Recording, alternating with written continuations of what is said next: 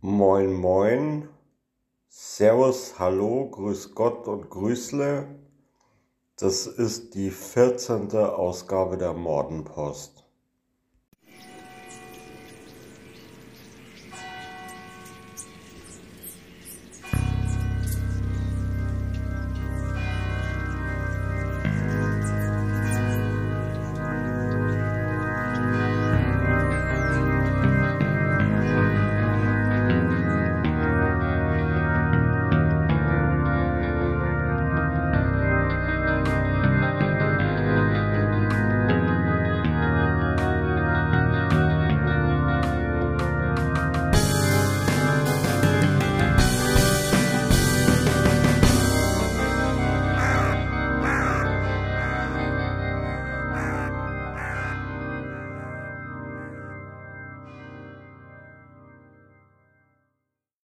Am 27. September wurde der amerikanische Sänger Robert Sylvester Kelly Fans, Freunden und Familie, auch bekannt unter seinem Künstlernamen Arsch Kelly, verurteilt. Der Arsch Kelly war unter anderem angeklagt wegen sexueller Nötigung und Kidnapping und diverser anderer Schandtaten. Außerdem wird sich der Arsch Kelly auch in weiteren Prozessen verantworten müssen. Besonders interessant bei diesem Prozess und bei dem Urteil fand ich, dass der Arsch Kelly auch verurteilt wurde wegen Taten, die normalerweise bereits verjährt gewesen wären. Der Arsch Kelly hatte so viele Helfershelfer, die ihm bei seinen Missetaten geholfen haben und die er dafür bezahlt hat, zum Beispiel, dass sie ihm minderjährige Mädels zuführen, dass das Gericht das Ganze als organisierte Kriminalität gewertet hat, also quasi sowas wie die Mafia. Und bei organisierter Kriminalität gelten da offenbar andere Verjährungsfristen. Also die Taten verjähren nicht so schnell.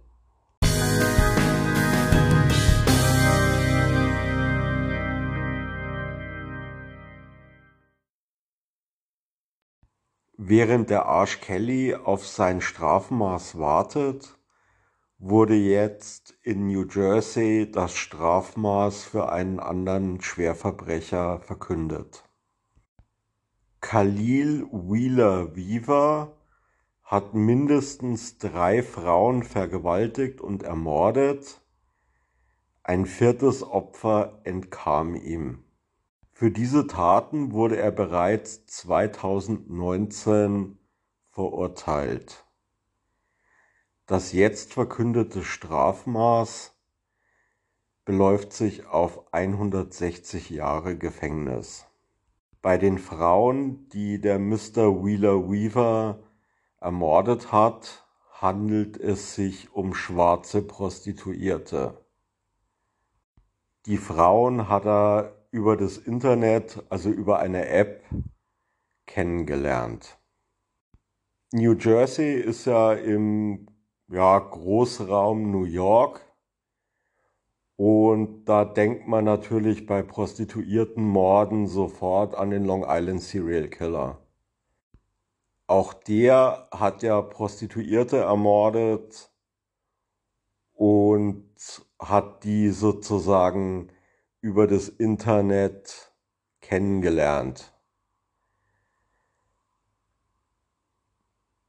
Daran kann man sehen, dass also in so einem großen Ballungsraum, wie es ja der Großraum New York ist, es durchaus mehrere Serienmörder, Serienvergewaltiger geben kann, die ja auch durchaus ein ähnliches ein ähnliches Opferprofil haben und ähm, ja, und auch die, die Vorgehensweise beim Finden des Opfers ist hier ja sehr ähnlich.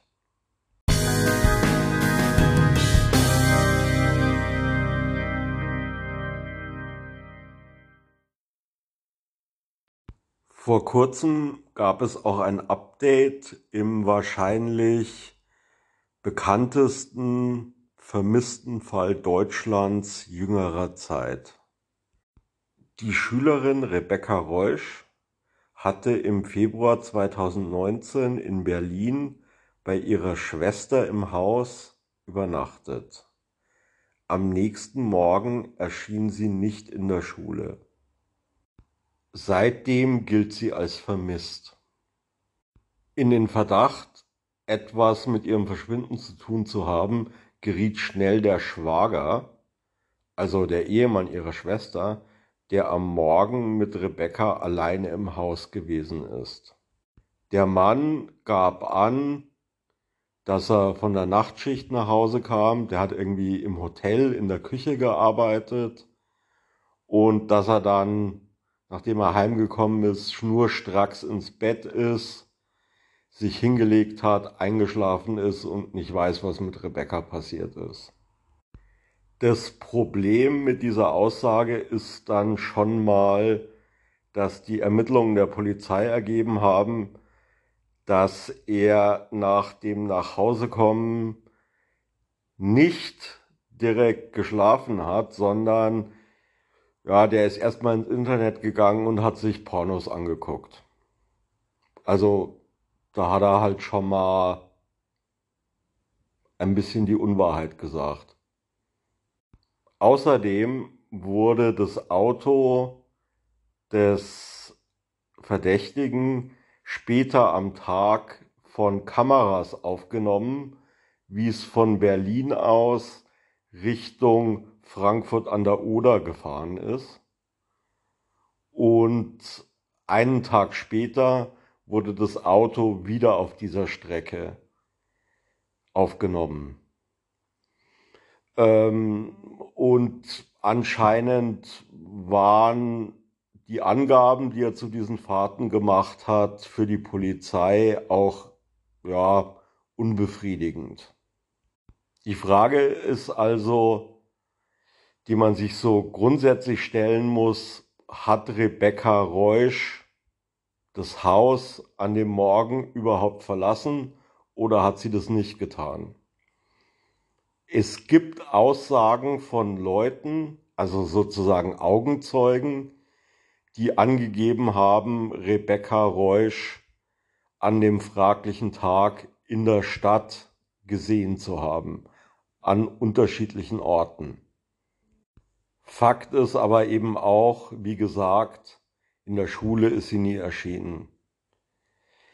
Zum Thema Augenzeugen muss man auch ganz allgemein sagen, es gibt wenig ähm, ja, wenig unzuverlässigeres als Augenzeugenberichte. Weil Augenzeugen, ja, die können sich halt einfach irren. Die haben jemanden gesehen, der so ähnlich aussah, oder sie irren sich, ähm, was die Uhrzeit betrifft, oder sie irren sich sogar, wenn sie viel später befragt werden, was den Tag betrifft und so weiter. Also grundsätzlich sind Augenzeugen eher unzuverlässig. Die Eltern von Rebecca haben mehrfach öffentlich erklärt, dass sie nicht glauben, dass ihr Schwiegersohn etwas mit dem Verschwinden von Rebecca zu tun hat und ja, haben das äh, mehrmals in Interviews auch sehr vehement geäußert. Also, wo dann teilweise Kritiker schon gesagt haben, naja, also das sozusagen Schicksal ihres Schwiegersohns scheint sie mehr zu interessieren als das Schicksal ihrer Tochter, zumal die Eltern auch ein paar, naja, sehr unglückliche Aussagen getätigt haben. Die Mutter hat zum Beispiel mal in einem Interview sowas gesagt wie, naja, klar ist es traurig, dass unsere Tochter verschwunden ist, aber wir haben ja auch noch andere Kinder. Und wenn wir die nicht hätten, dann wäre es wirklich schlimm. Und ja, also das ist, es kommt jetzt darauf an, wie man diese Aussage interpretiert, aber also das ist schon eine merkwürdige Aussage. Und die Eltern waren auch gegen eine Ausstrahlung des Falls bei Aktenzeichen XY.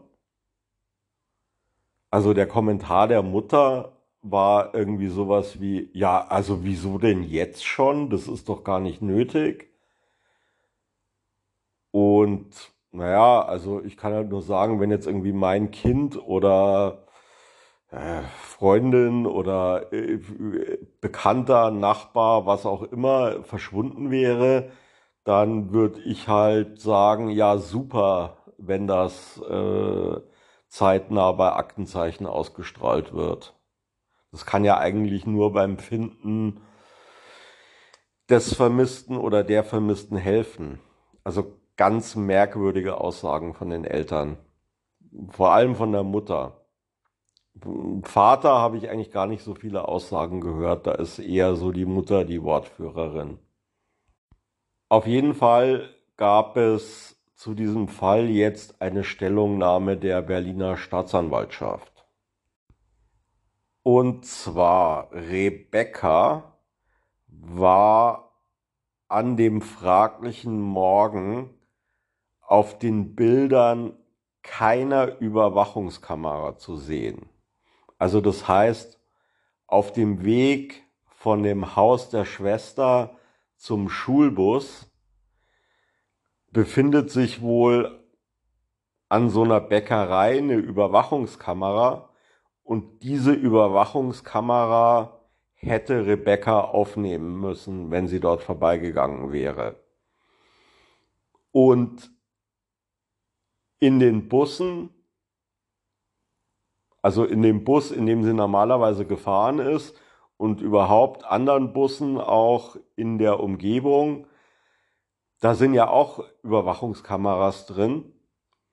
Und auch hier war sie auf keiner Kamera zu sehen.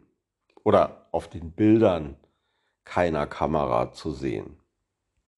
Dann gab es nochmal eine intensive Überprüfung der Handydaten und es gab da wohl auch einen Abgleich mit Google. Also Google hat ähm, den Behörden Daten zukommen lassen und das Ergebnis der Überprüfung dieser Daten ist, dass das Handy von Rebecca im Haus der Schwester das letzte Mal ausgeschaltet wurde. Und danach wurde es nie wieder eingeschaltet. Nach diesen Ermittlungen gibt es für die Behörden keine Anzeichen, dass Rebecca Reusch das Haus der Schwester lebend verlassen hat. Der Schwager saß übrigens bisher zweimal schon in Untersuchungshaft musste aber jeweils wieder freigelassen werden. Und ein neuer Haftbefehl liegt anscheinend bisher nicht vor.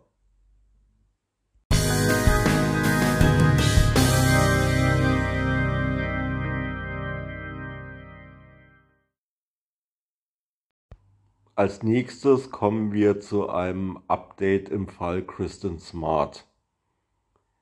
Den Fall Kristen Smart hatten wir bereits in Folge 3 und in Folge 10 der Mordenpost besprochen. Kristen Smart war eine amerikanische Studentin, die im Jahr 1996 in Kalifornien verschwunden ist. Schon seit den 90er Jahren gibt es in diesem Fall einen Hauptverdächtigen, einen gewissen Paul Flores, einen Kommilitonen von Kristen. Und dieser Paul Flores wurde jetzt vor einigen Monaten verhaftet, ähm, gemeinsam mit seinem Vater. Und die Anklage lautet auf Mord bzw. Beihilfe. In den letzten Wochen gab es umfangreiche Anhörungen vor Gericht. Das ist in den USA so üblich, dass also bevor über einen Prozess entschieden wird, einem Richter Beweise vorgelegt werden, damit er dann entscheiden kann, ob es einen Probable Cause gibt. Also sozusagen der entscheidet dann, ob denn tatsächlich genügend Material vorliegt, um einen Prozess gegen den oder die Angeklagten äh, zu rechtfertigen. In diesem Fall ist es so, dass der Richter jetzt positiv entschieden hat. Also das heißt, der Richter sagt, ähm, ja, es gibt genügend Beweise, um einen Prozess zu starten. Besonders beachtet wurde seitens der Medien bei diesen Anhörungen die Aussage einer forensischen Archäologin, die also vor Gericht nochmal dargestellt hat, was wir auch in Folge 10 besprochen haben, nämlich, dass es auf einem durchsuchten Grundstück eine Stelle gibt, an der sich ein Grab befunden hat, das also von der Größe her geeignet war, äh, als Grab für einen Menschen zu dienen. Und die Leiche, die dort vergraben war, ist aber zu irgendeinem Zeitpunkt entfernt worden. Da kann man dem Prozess wirklich gespannt entgegensehen. Und es ist eine super Sache. Also wenn jetzt nach ja mittlerweile 25 Jahren dieser Fall hoffentlich aufgeklärt wird.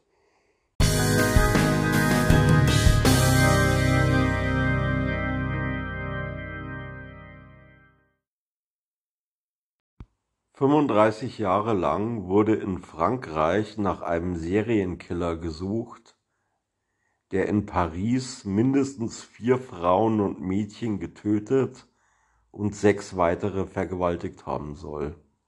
In der letzten Zeit hatten sich für die Behörden die Anzeichen verdichtet, dass der Täter in den späten 80er Jahren als Gendarm tätig gewesen sein soll. Daraufhin hat die Pariser Polizei begonnen, 750 ehemalige Gendarmen, die als mögliche Täter in Frage kamen, näher unter die Lupe zu nehmen. Und alle diese Männer sollten sich einem DNA-Test unterziehen. François V war einer dieser Männer, die sich einem Test unterziehen sollten. Und wenige Tage bevor sein Test terminlich angesetzt war, wurde er von seiner Frau als vermisst gemeldet. Inzwischen wurde die Leiche von François V gefunden. Der Mann hat wohl Selbstmord begangen und in einem Abschiedsbrief die Taten eingeräumt.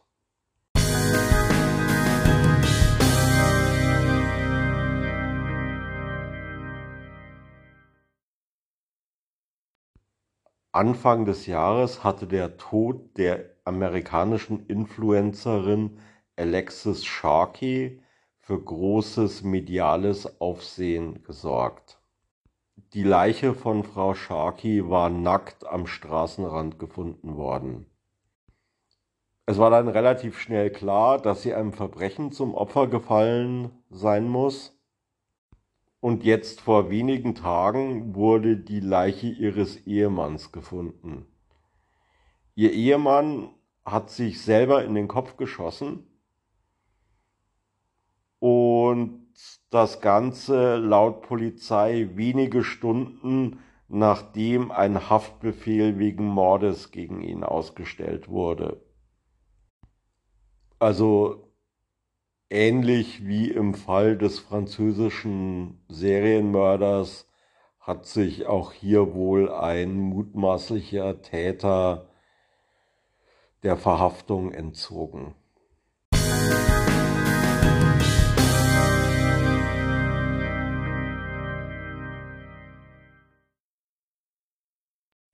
Letzte Woche wurde in Wuppertal eine junge Frau namens Amal F.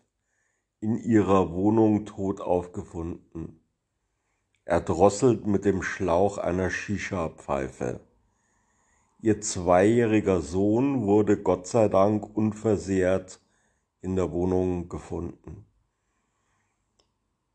Im Raum Euskirchen wurde dann kurz darauf ihr ehemaliger Lebenspartner festgenommen.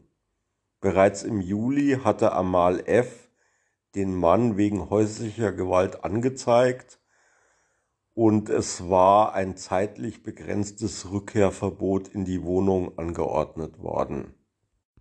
Weitere Maßnahmen zu ihrem Schutz hatte Amal F. leider abgelehnt.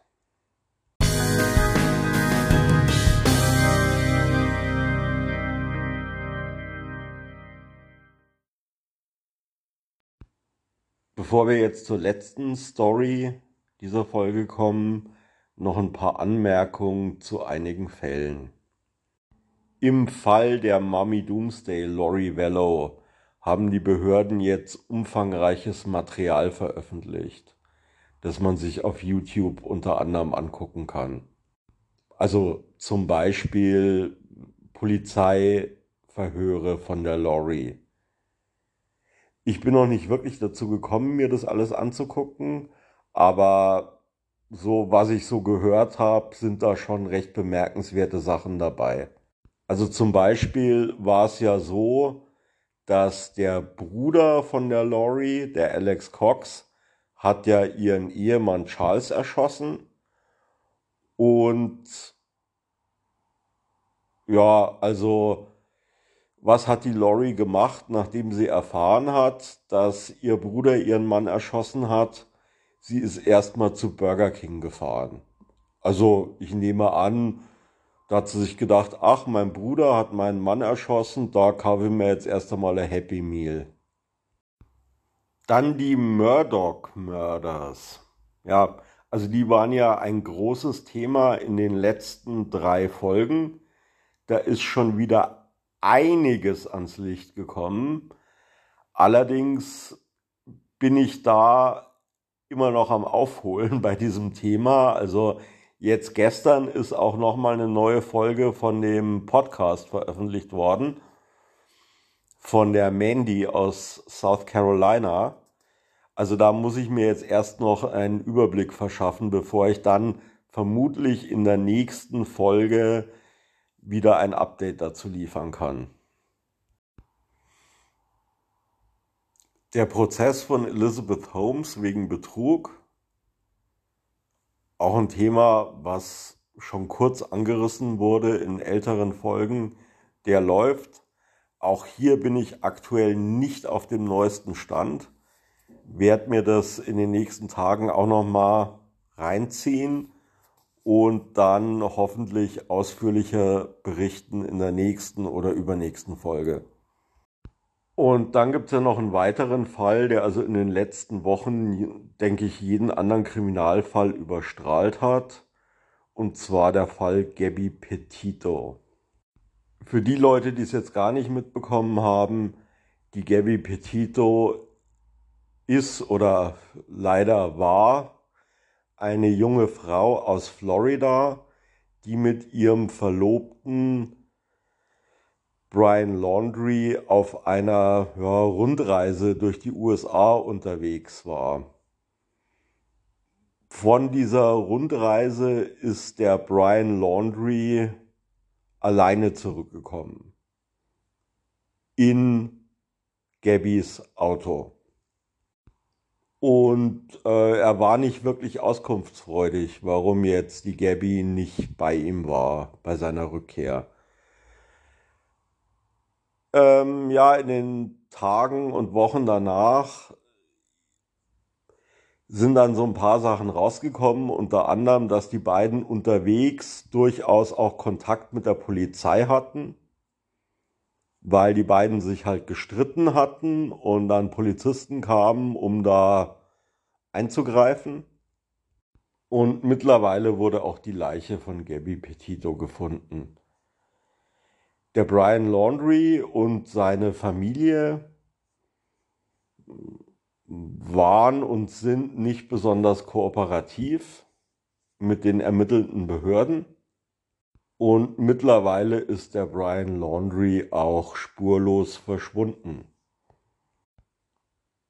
Seine Eltern sagen, also sie wissen nicht, wo ihr Sohn ist, wobei viele Leute vermuten, dass sie ihm in irgendeiner Form zur Flucht verholfen haben. Da läuft jetzt also in den USA eine Riesenfahndung von verschiedenen Polizeibehörden und es sind wohl auch einige Kopfgeldjäger auf der Suche nach dem Mann. Hoffen wir mal, dass er bald gefunden wird.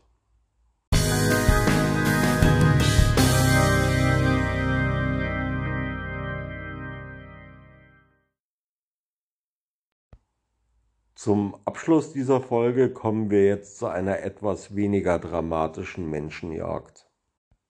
In der Provinz Bursa in der Türkei war ein Mann namens Beyhan Mutlu abends mit Freunden unterwegs zu einem geselligen Beisammensein.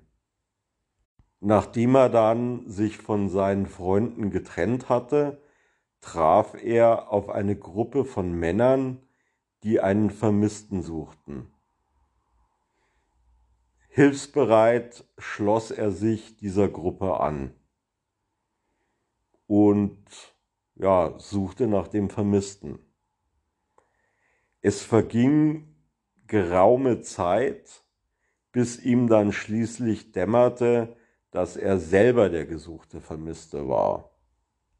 Seine Familie hatte sich nämlich wegen seines langen Ausbleibens Sorgen gemacht und die Polizei alarmiert.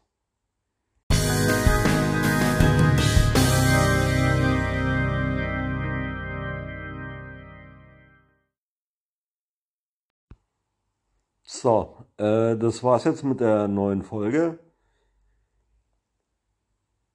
Ich habe ja schon angedeutet, es kommt dann wohl demnächst noch was zu Murdoch Murders und wahrscheinlich auch Elizabeth Holmes.